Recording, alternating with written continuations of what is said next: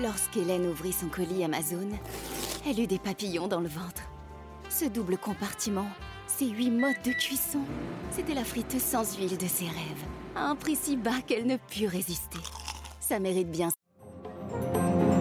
Radio Classique, l'édito politique avec le Figaro. Avec Guillaume Tabar qui revient de Rome, le petit Vénard où il était avec le président de la République après donc la visite auprès euh, du Saint-Père. Guillaume, salut. Trois motions de censure en une journée, c'est inaudit. Elles ont été toutes trois rejetées, mais le véritable événement, c'est la décision de Marine Le Pen de voter le texte déposé par la gauche. Comment expliquer ce choix de la patronne du Rassemblement national? Tabar, c'est à vous. Eh bien écoutez, il faut d'abord préciser que c'est un revirement de la part de Marine Le Pen, car euh, jusqu'à ce week-end, elle expliquait qu'elle ne mêlerait ses voix à celles de la gauche que dans une seule hypothèse, euh, s'il fallait rejeter une disposition très précise, comme par exemple la réforme des retraites, mais que sur un texte général comme le budget, non, car elle disait que deux oppositions ne faisaient pas un projet commun partagé. Eh bien, changement de pied donc pour la présidente du RN, qui a senti qu'il y avait un coup politique à jouer, et comme au bowling, un coup qui pouvait déstabiliser plusieurs quilles à la fois, la gauche et LR. Alors justement, entrons dans le détail, commençons par la gauche. Ne peut-elle pas plutôt se réjouir d'un renfort sur sa motion de censure à elle?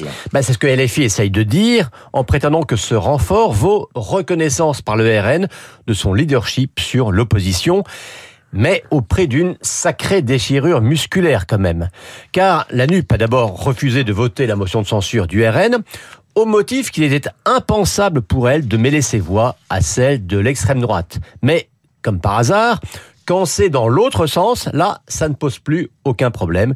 Cela s'appelle tout simplement de l'hypocrisie. Et puis c'est quand même cocasse. Hein. Hier, toute la journée, la gauche s'est indignée, offusquée même, de ce qu'Emmanuel Macron ait serré la main de Giorgia Meloni comme s'il adoubait l'extrême droite, alors que le président français, eh bien, ne faisait que rencontrer celle qui est désormais son homologue, choisi par les Italiens. Et puis, quelques heures plus tard, à peine, une alliance de fait avec le RN pour renverser le, gouvernement euh, ne les gênait pas.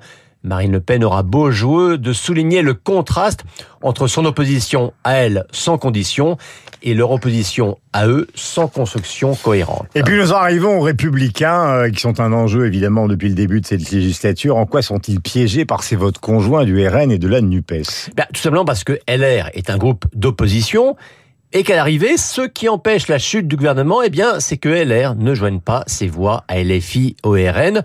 C'est compréhensible de ne pas voter la censure, c'est cohérent, c'est même plutôt responsable, mais sur un plan tactique, l'objectif de Marine Le Pen, c'est de réduire LR à un rôle de bouée de sauvetage de Macron et de dire à ses électeurs, voyez, ils se disent dans l'opposition, mais ils sauvent la majorité.